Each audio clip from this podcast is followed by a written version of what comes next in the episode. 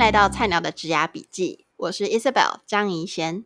我想打造一座职场跟学校之间的桥梁，让还在学校的你可以提早知道业界在招怎样的人才，或者是进到职场之后有什么样的潜规则是学校没有教的。自从我开始录 Podcast，还有在我的 IG 上面发表海外求职、美国留学的文章之后，越来越多人找我改履历、练面试。那我现在也开始做有点像是求职顾问的副业。那其实蛮多人会问我说，为什么有正职之后还要做副业呢？或者是问我说，我到底是怎么去分配我的时间在休闲娱乐、正职还有副业？以及我私下的可能感情生活啊等等的这样子。那我今天呢，想要找我的女强人朋友柳橙汁来跟我们一起聊聊，她当初是怎么选择副业，以及成为比我更厉害的时间管理大师。那我们就邀请柳橙汁先自我介绍一下吧。大家好，我是柳橙汁。我研究所是来美国的 Arizona State University 念 Business Analytics，毕业后在做财务分析师的工作。那目前我的副业也是一名房东，然后地点是在 Arizona。哇，应该做财务分析师的薪水还蛮稳定的。你怎么会想要再做一个房东这样子的角色呢？呃，因为其实从小我爸妈给我的教育，外加我大学其实是参加。就是投资理财相关的社团。那我的我有一个概念是，其实我们一辈子努力用时间跟劳动力去换取工资之外，我们也要好好的去研究你的投资，还有你的被动收入。那这样子，你不用一直用你的时间去换取金钱。那长远下来来说，嗯、到你人生的后期，你的工作会越做越轻松，然后你同时收入也会越来越多，嗯、越来越稳定。那你会有更多的。自由度可以掌握自己的时间跟精力，那房地产会是一个就是被动收入，大家很常听到或很常知道的一个选项之一。了解，所以意思就是你到了你的老年期的时候，你可能就不用再做劳力的工作啊，然后你就靠着房地产，然后增加收入嘛。那其实，在房做房地产之前，你有想过要做不同的副业吗？呃，当然有。我以前在大学的时候有当过家教，那也做过一些电子商务啊，或者是一些商城的买卖，那也都蛮有趣的，也都有赚到钱。但是我我这些这些副业，我觉得也很棒，未来我也不排斥再继续做。只是现阶段每个人的时间 精力有限，那刚好我现在来到了美国，嗯、然后也因为自己自助。居住的需求，所以我开始做这件事情。那我打算先把这件事情做好，未来有机会会再继续拓展其他支线的副业。那等到有做出更好的成绩单，希望以以后 Isabel 可以再邀我再分享 其他领域的。的对，但目前是呃做房东这件事情做的比较有一点成绩，然后一点心得可以跟大家分享。所以你这是第一次买房子吗？呃，对，他是我第一次买房。我其实三四年前在台湾就有在思考要不要租不如买这样子。那那时候也陆续看了非常多的房子，也有出价过，但就是失之交臂没有买到。后来因缘际会决定出国留学，这件事情就停滞。但是到美国来念书时，嗯、大家都要找住所嘛。那我那时候印象很深刻，就是非常破旧的房子，在大概三年前租金也要。六七百块，好一点的公寓大概八百到一千，嗯，然后现在房子又更房租又更贵了一些。那当时我就为租金的高有点震惊到，就觉得哇，怎么跟台湾比起来，台湾的套房可能一两万就有了，为什么这边这么贵？然后反观其实房子却相对的不贵，在我刚来美国的时候，大概是二三十万美金左右，在我的地区，当然现在又涨了非常多，就是可能已经。增加了三四十 percent 或更多，但是我那个时候衡量比较下，我就觉得啊，租金这么贵，那为什么我不想办法买房子呢？所以就一直有这个想买房的念头，然后也一直都有在看。但是由于我当时是国际学生，我无法做房屋贷款，而且虽然二三十万好像就是这个金额也是蛮大的，我也没有足够的钱可以全额购物，所以我是一直等到我毕业工作后，我就。只一等我过那个门槛，可以贷款买房，我就直接去执行了，我就去买房子了。那正常来说，只要有一到两个月的薪资单，其实就可以办理贷款。所以，我大概是毕业后两三个月就买了我的第一间房子。哇，那可是要准备多少的自备款啊？自备额？呃，自备款这件事情，其实一时代背景会有所不同，但是正常情况下。依你个人条件的背景也会有所不同，但正常情况下，呃，房屋金额的五到二十 percent 就可以购买房子，嗯，只要有这个头期款。然后，如果你房子假设是三十万美金，五 percent 就是一点五万美金，最低就可以买。哦，然后正常行情，因为低于二十 percent 利率会比较高一点，所以一般大家都会选择二十 percent。所以三十万的房子就是要准备六万块美金，六万块。嗯，我那时候就把我的车子卖了，然后呃，还有我一点点的积蓄，然后再加上请爸爸帮忙我一点钱调配一下，嗯，我就买了一间房子，然后自己住一间，剩下的出租。给大家一个概念好了，因为我相信不是每个听众都有在美国租房子的经验。那其实除了像柳橙汁刚刚说的一个套房可能六百块、七百块之类的，像我在纽约好了，我在纽约的时候。如果是住 house，住像套房啊或雅房的话，至少也要八九百美金。然后，或者是如果你住公寓型的，像我现在就是住公寓型，然后我们的客厅就已经要到一千块左右了。那如果是住次卧啊、主卧，一定是更高的。所以，其实如果你有能力在美国置产，然后当包租婆、包租公之类的。那真的是一个很棒的被动收入，因为其实像你买一栋房子，你可以租好几间房间吧，对不对？三到四间。呃，其实我第一间是三个房间，我自己住一间，嗯、然后另外两间就出租。哎，那我蛮好奇的，就是你做包租婆的时候，呃，你有没有遇到一些很 crazy 的房客啊？因为就是有些人可能会，哦、呃。卫生习惯不好，然后或者是破坏房子、养宠物啊等等的，就是你有没有遇到什么不好的经验？嗯，其实我算是运气不错，没有到太差的房客，就是卫生上都还不错，大家就是互相提醒叮咛。那我自己住、自己出租之外，我也有接待过 Airbnb，嗯，对，然后大部分其实相处上。就像你平常你自己找室友一样，室友大家彼此就是互相尊重，然后互相沟通，那提醒，基本上大家都不会太过分。那太过分的话，说穿了，你合住就会有这种困扰嘛。那你可能就是谁先看不下去，谁去做，就去处理一下。嗯。但是我目前遇到的室友都很不错，就是都还蛮卫生整洁的，所以没有太大的困扰。那只有一个情况是我曾经有一个房客，但是那不是跟我住在一起，因为我后来再过了两年，我又买了跟朋友合买了下一间投资房。那那个时候就租给曾经跟我 Airbnb 的一个美国人。那他在去年的时候因为疫情，他就走了一些漏洞，就开始不缴租金。那这个经验就是我得去上法院。去把它 evict 驱逐，然后我才能够让它顺利的搬走。怎么这么夸张啊？他是没有缴房租这样子吗？呃，对，因为其实去年二零二零年疫情爆发，然后我们的州其实。其他州我听说加州和别的州有，就是三四月、五月就有发布说房东不可以驱逐房客。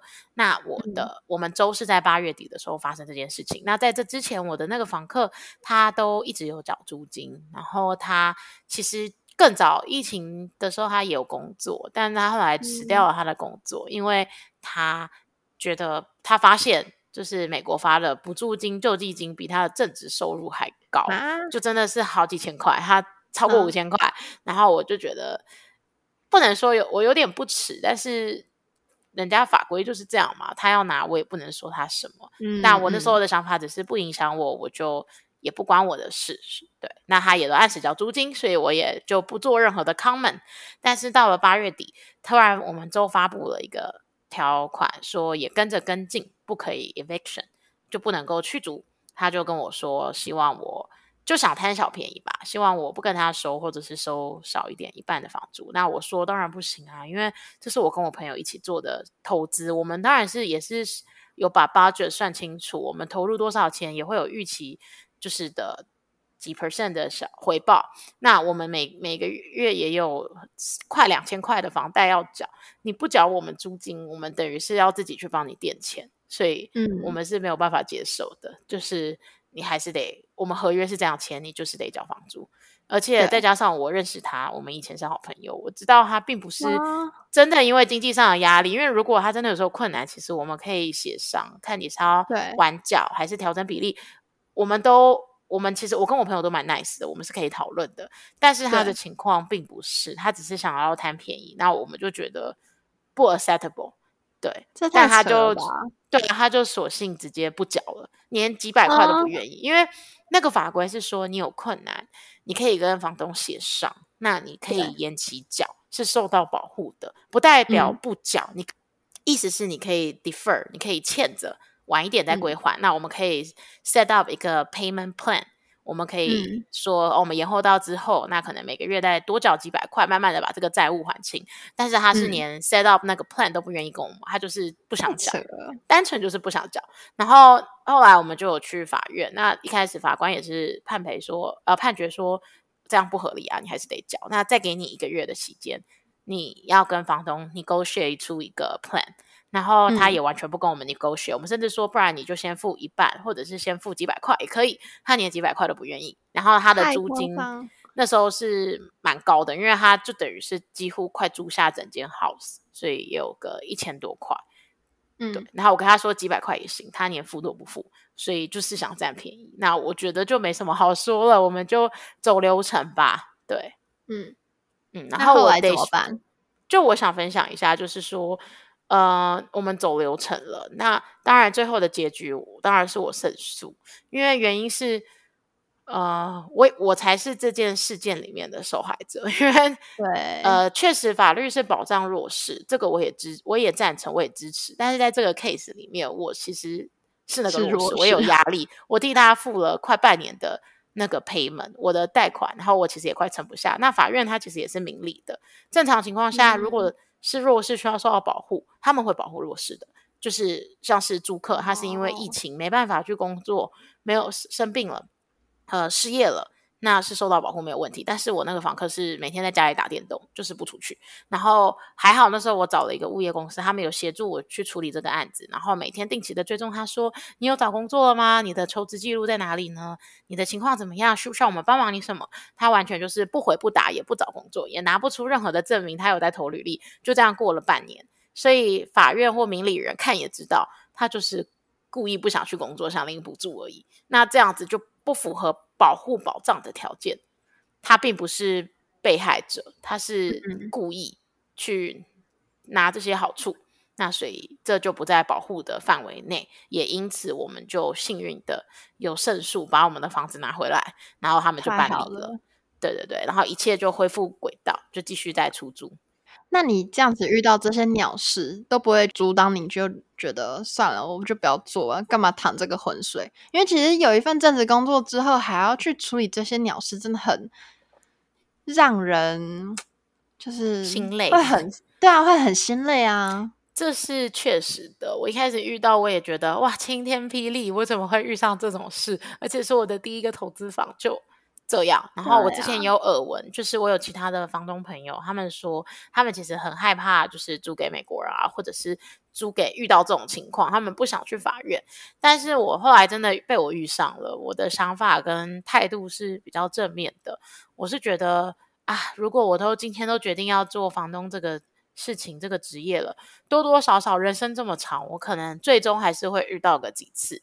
但庆幸的是，在早。早年遇到我现我那个时候单身没有小孩，然后工作压力一定也会比我未来更年长还要更小一点，所以我觉得在这个阶段遇到这件事情，我应该还是幸运的，让我可以提早去经历去处理，那去学到说哦，原来这个流程是这样，第一次总是最困难的。嗯、那我只走完这全部的流程以后，我相信未来如果我又遇到一样的东西，我一样的情况，我不会。这么手足无措，因为我有经验了，嗯、我就知道哦，该做什么事情，不该做什么事情，我处理上也会更有效率，所以我还是蛮感谢的，就是感谢老天爷给我这个机会，让我在年轻的时候处理了。那未来我如果再遇到那个时候，如果我老年才遇到，我有很多的工作压力，然后我有好多小孩要顾，我分身乏术，我还要处理这种糟心事，嗯、我应该会真的超级崩溃。我那时候对啊，就是下了班我都在查法规法条，然后怎么会这样？那我该怎么做？我的流程是什么？我 expect 我之后会。遇到什么情况，那怎么样他才可以真的离开？那开庭什么的，uh, uh, 我就开始做很多功课，这样子。嗯，然后也找专业的咨询，哎，对吧？所以我觉得 一切来说还是好的，就是至少我比一些没有体验过这种经验的房东朋友们提早体验了这个，嗯、也是挺有趣的经验，对。而且我我想分享一下很有趣的事情是，是也是我当时不知道的。我那个时候是第一次当房东，我真的太菜了，什么都不知道。我连他们的证件都没有拷贝，我就只是对了他们的证件，然后知道说哦，你本人跟你的证件上面名字是一样，然后我就让他们租房子了。嗯、就前个月我就租了，其实都要留档留记录的。所以当他们发生这件事情以后，哦、可能也是仗势者他们觉得我没有他们的个人资料，所以也不怕我去法院。走流程，但是我那时候也很焦虑，就觉得怎么办？我都没有他的 SSN，其实就是台湾的身份证，呃，我也没有他的一些记录都没有，那我要怎么去 evict 他？但后来我发现，嗯、呃，其实还是可以的，你还是可以去法院走流程，只是缺少了那一块。嗯、那那一块其实只是拿来辨别说，哦，万一有好多个。好比说 John 叫做 John 好了，好多好多个 John，然后它到底是哪一个 John 是拿来辨别这件事情？但是其实 under 他的名字还有他的地址，这个人还是可以 detect 得到的，还是找得到的，嗯、对，还是可以去处理流程。所以在美国不要做坏事，都找得到你的，对，好可怕哦。嗯，那我还蛮好奇，就是你是怎么去分配你的时间做副业？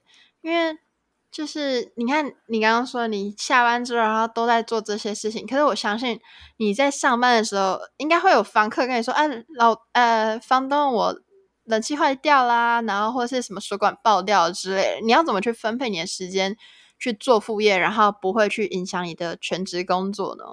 嗯，其实我个人觉得，像我们现在都还在算是年轻的阶段，正职才是你最重要的东西。你还是要先把你的本业做好，因为那是你的。嗯专业，然后也是你的主要收入来源。至于副业这个东西，就是可有可无。那副业的话，就是你心有余力，嗯、你牺牲了你下班追剧的时间，你牺牲了你娱乐休闲的时间，然后来投入一个你有兴趣的产业或领域，去增加你的额外收入或额外事业。那你还是要以你的本业为重。那我以当房东这件事来说，嗯、我一开始都会说清楚，我就是有本业，然后。如果你有事情要我处理，我只能够用下班后的时间，还有六日。绝大部分百分之九十 percent 的情况都是 acceptable，呃，应该说绝绝绝大部分的房客或 involved 的人，他们都是可以接受这样子的回复速度。我就说我尽可能二十四小时内会给你回复，但是我要利用我下班后的时间。那除非是很 emergency 的时间，嗯、我可能就是利用午休可以处理一下，但是不常遇到。哦 Emergency 不常遇到，对，嗯、因为那真的就是紧急事故，但嗯不太有遇到。我只遇过一次，就是冷气突然坏掉故障了，那我就打个电话去找工人维修。但是其他都是小事情，就是都可以等下班后或周末再来处理。对，嗯、那当然这个问题也是有困扰过我。如果你的嗯。物件到比较多，你就会比较难管理。所以现阶段来说，我有找物业公司帮我管了。前面的阶段我是自己管，现在到中、哦、中期，我有去找物业公司，可以帮我去处理那种维修或 maintenance 的事。那我就有更多的时间可以 focus 在决策性的事情呢，嗯、或者是怎么优化整个租赁服务。或者是怎么去过滤筛选，嗯、或者是可不可以再找其他更好的物件，我就可以把我的时间精力专注，哦、或者是加强我自己本业性的本业上的专业。对，嗯，我觉得副业的同时，你可以多方发展。那同时有一些东西，你也可以去交给专业的处理。你可以自己去学习，然后如果做的没有人家专业的好，其实适度适当的外包或下放权力给其他机构或者是帮手，这也是一个很好的做法。然后你可以 focus 在其他的更重要的事情上。我也是非常认同这一点。就像我现在 podcast 好了，我也是找了一个专业的剪辑师，然后帮我做处理。因为其实我可能前几集我自己在剪 podcast 的时候，我会发现才二十分钟的内容，竟然花了七个小时在剪辑。那等于是压缩到我去邀请来宾啊，或者是去想我的内容要怎么去创作等等的，甚至我会觉得我没办法。就是每周更新一集之类的。那后来就是种种因素考量之后，我就觉得，就像刚刚刘晨之说的，有些时候还是要去找专业人去外包，因为其实副业终究是副业，它不应该去，不要让这个副业去影响你的正职工作，也不要让它去影响你的心情。因为当你什么事情都自己来的时候，你就压力很大，因为你。都要自己来，你也不能说随便乱做嘛，因为这毕竟是一个事业，所以我非常认同刚刚刘成志说的，要就是适度的去找人外包这样子。嗯、那我还蛮好奇，你当初在台湾工作的时候，你那时候有在做副业吗？呃，有，那时候我有做家教，同时也有自己做一些电子商务，就是卖东西，嗯、不管是在嗯像虾皮啊之类的卖一点。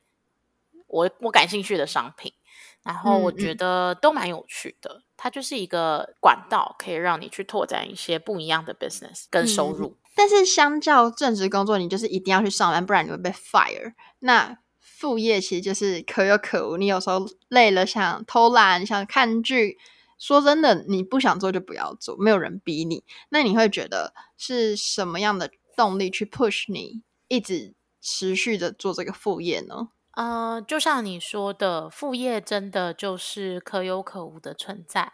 然后一般来说，会激励或提供我们动力去做副业，绝大部分是来自于热情、兴趣。我对这件事情很有想法，然后觉得很有趣，我做了会获得成就感。成就感之外呢，我甚至也可以获得一点报酬。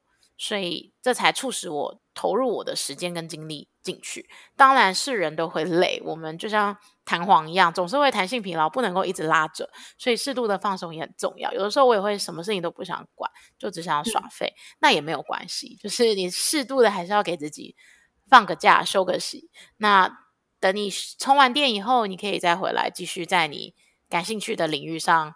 奔跑这样子，嗯、那我相信时间花在哪，成就就在哪。就是副业这件事情，大家都对，大家都可以去探索，什么事情自己做得好，做得有兴趣，然后可以做出一番成绩的话，其实都会收获相对应的，不管是报酬还是经验，甚至是你可以提升你个人的能力，你可以结交到更多的朋友，这些都是很不错的回报。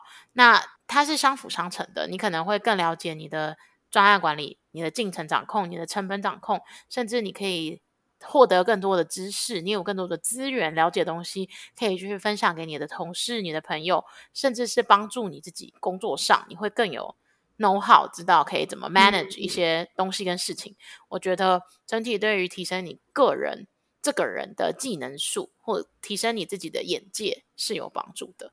然后像我开始做这个领域以后，也有很多朋友会好奇，或者是也结交到新的朋友，他们会来问我。我觉得这个过程我是很享受，也很开心的，嗯、就是有被人家需要的感觉，然后可以去、嗯、呃帮助到其他人去学习到这种这个领域的东西，我觉得蛮有趣的。然后同时我也会获得一点点报酬，嗯。其实我觉得做副业也是有帮助到自己的正职吧，因为像我做副业的时候，我算是决策者，我会站在决策者的角度去思考整件事情，所以是更 high level 的思维角度。那相较我在公司里面，我可能只是一个职场菜鸟，然后。如果决策者叫我做什么，我可能就是做什么的角色。可是因为我在我的副业曾经也当过决策者，所以我可以更了解说，呃，我怎么去怎么做，可以让我的 manager 他不用讲 A B C，我就可以直接做到 A B C D E 之类的，就会可以做更多，然后让他觉得说，哦，你怎么知道我想要你做这些？所以其实我觉得是相辅相成，都是有加分的效果。嗯，我还蛮认同这个部分的，因为其实。嗯，大概八九成的副业，其实基本上都是你自己在 run 一个 business，或者是 run 一个 idea，你就是那个 decision maker。然后这个这件事情，我觉得也可以很好的去锻炼到你的 entrepreneurship spirit，就是你的创业家精神。然后，因为你就是想把你的问题给解决，那这种呃行为或执行多次以后，其实在你的工作上也会帮助蛮多的。我自己的一个小体悟是，我觉得在美国工作，其实美国的公司还蛮 welcome，或者是很喜欢，就是。你有自己的想法，然后很喜欢有创业家精神的人，嗯、他们不喜欢叫你做 A、B、C，他们希望是你可以自己去想办法去解决问题，然后甚至是提出任何的 idea 跟建议。那这个部分可能跟台湾的职场文化有蛮大的差异。那但是在过去的经验训练，我觉得训练了我在创业家精神的这个这个部分，因此也有在我工作上。获得到蛮大的帮助，就是我可以有更多的 idea 发想，然后可以更好的去，嗯，去设想解决问题，或者是提供更多的建议。嗯嗯，的确。那你刚刚说到，就是百分之八九成的人做副业都是自己创业，那你有听过，或是你过去在做副业的时候，你有找过朋友创业吗？呃，有，就是也有找过合伙人。像其实我的在美国的第一间投资房，我是有我是跟一个朋友一起合买的，然后合买的房子。嗯、然后此外也有玩过一些大大小小的生意，那也是有伙伴的。嗯、那你觉得跟朋友创业怎么样？呃，各有好坏。我觉得不管做什么事情，不管是副业还是跟朋友创业，我觉得沟通很重要。你会觉得什么样的人适合找别人创业？什么样的人适合自己一个人创业呢？我觉得，如果你是一个怎么讲，有很明确专业性的人，然后你可以找到朋友跟你相辅相成，两个人可以加速进程的更好去发展。例如说，我 take care 这个部分，你 take care 那个部分。好比说，你是财会专业，嗯、然后我是研发专业，那我们就可以合在一起共事。那我们在 implement 这个 idea 的。进程就会更快很多，不会说你一个人要包山包海两边都做，那时间就会拉比较长，嗯、所以这样的话就很适合合伙创业。那另一个部分是，如果你是一个执行力很强的人，而且其实你的你想做的这件事情，你一个人就可以独立完成，那其实你也很适合就是自己做。那这样子或许比繁荣的沟通上会更来的有效率，你就适合自己去搞一个 business。嗯嗯嗯，其实就找朋友创业本来就是一个希望一加一大于二的效果。对，那如果其实你跟你的合伙人常常在吵架啊，或者是因为你们意见不合有拖延你们的 business 进度，那我反而会觉得哦，一个人创业好像也比较好。对，那其实我之前前几集我有找一个朋友，就是。他在分享他毕业之后就直接创业，那他也有分享到说要怎么去评估你应该找怎样的合伙人。那欢迎大家去听听看那一集。诶，那柳神之，我如果有听众他们想要做副业，那他们也是有全职工作的话，你会给他们什么样的建议呢？我会建议你可以从你有资源或你有兴趣的领域开始发展。然后你可以去做一些功课。现在网络蛮发达的，在各个地方，YouTube 啊，或者是网络 Google 上啊，部落格上，很多人其实都会有分享。那你可以去做一点功课。但是撇开这些不说，我觉得最重要的还是要执行。你可以先从小的开始，嗯、然后如果做的效果不错，做的很上手，你可以慢慢的扩大规模，然后慢慢的去复制，嗯、然后去强化你的 business model，让你的副业更完整，或者是让你的 idea 更完善，这样子。嗯，我非常认同，因为其实像我现在在做 podcast，然后还有我的 IG 嘛，那其实很多人都会跟我讨论自媒体经营这一件事情。那我也是跟他们说，我觉得从小做起，从单一一个平台做起就好。因为说实在，当你一次就是。刚开始起步，你一次就直接什么 FB、IG、Medium，然后什么 YouTube、Podcast，什么都来一点的话，一你自己你的创作会打结，你会不知道说哦，我 YouTube 要放什么，然后我的部落格要放什么，就是你可能甚至还会被就是酸民会说哦，你这个东西我听过了，你不要一直重复一样的东西好吗？之类，就是你知道这个世界很多人讲话很酸那样子，但是嗯，再来是。当你平台很多的时候，你反而没有办法去控制那个品质。所以我非常认同，一开始从小做起就好了，不用一直想着要扩编，就有点像是人家开鸡排店啊，就觉得说开一间鸡排店啊，好赚钱哦，然后几个月后就马上就拓增到全台二十家，然后其实很多就是大部分的人可能会无法去 handle 那样子的成长速度，所以非常认同你这一点。那最后你有没有什么想补充的部分吗？我个人觉得。其实蛮鼓励大家，心有余力的话，可以思考可以发展些什么样的副业，不一定是要一个很 official 或很正式的工作或事情。你可以写写 blog 啊，做做一些自媒体啊，或者是嗯投资商品，或者是做小生意买卖，都是挺有趣的。然后我觉得可以多方尝试，因为这样万一意外来袭，你可能突然被。放无薪假啊，或你突然失业了，至少你不用太过焦虑。嗯、你断炊，没有任何的收入来源。我觉得就是投入一点时间去经营不同的收入来源，是一个很不错的方法。我还蛮鼓励大家可以这么做的，嗯、就是等于是一个 back up back up 这样子，你会嗯嗯安心一点。对，我觉得除了在收入上的多一个 back up plan 以外，也是让你从。工作以外的地方，再得到不同的成就感吧。因为其实说实在，我们一整天就二十四小时，我们可能花了比三分之一还要多的时间在工作上。那万一你这个工作真的就是做不来，嗯、或者是就是呃，因为外在因素等等，就是长期都没有成就感的话，其实你因为你有另外一个副业，你有另外一个生活重心，可以让你去拓展更不同程度的成就。那其实也是很棒的一个机会，就像刚刚柳橙汁说的嘛，因为他做了这个房地产的副业，那也让他结交更多的房东朋友，那增加对房地产的知识，然后也可以了解不同的投资方式，其实都是很好的。那我非常欢迎大家，就是如果内心有一个想法想要去做的话，just do it。然后我我认为副业这件事情，就是同样的事情，可能不一样的人做。会有不一样的结果，所以你要做的事情不是听人家说哦，我做副业这样这样这样，你可以参考，因为成功不能复制，但失败会重演。你可以听人家人家做的不好的地方，可以引以为鉴尽，尽量的避开那个地雷。但是，呃，对于成功这件事情，你一定要自己去执行，自己去做，嗯，你才知道会有什么样的 result。因为每个人做出来的结果不一定一样，然后经验也不一定一样。但是那些都是你自己的东西，你要做了，你才知道，嗯、你才会收获你的经验、你的成果。所以建议真的就是做了就对了，你要做了，你才知道。对，没错，这个结论真的很棒。非常谢谢柳橙汁的分享，也希望大家喜欢这样子菜鸟当老板的这个系列。那如果大家听了有收获的话，欢迎到 Apple Podcast 帮我按五颗星留评论，也分享给你们的朋友听听看喽。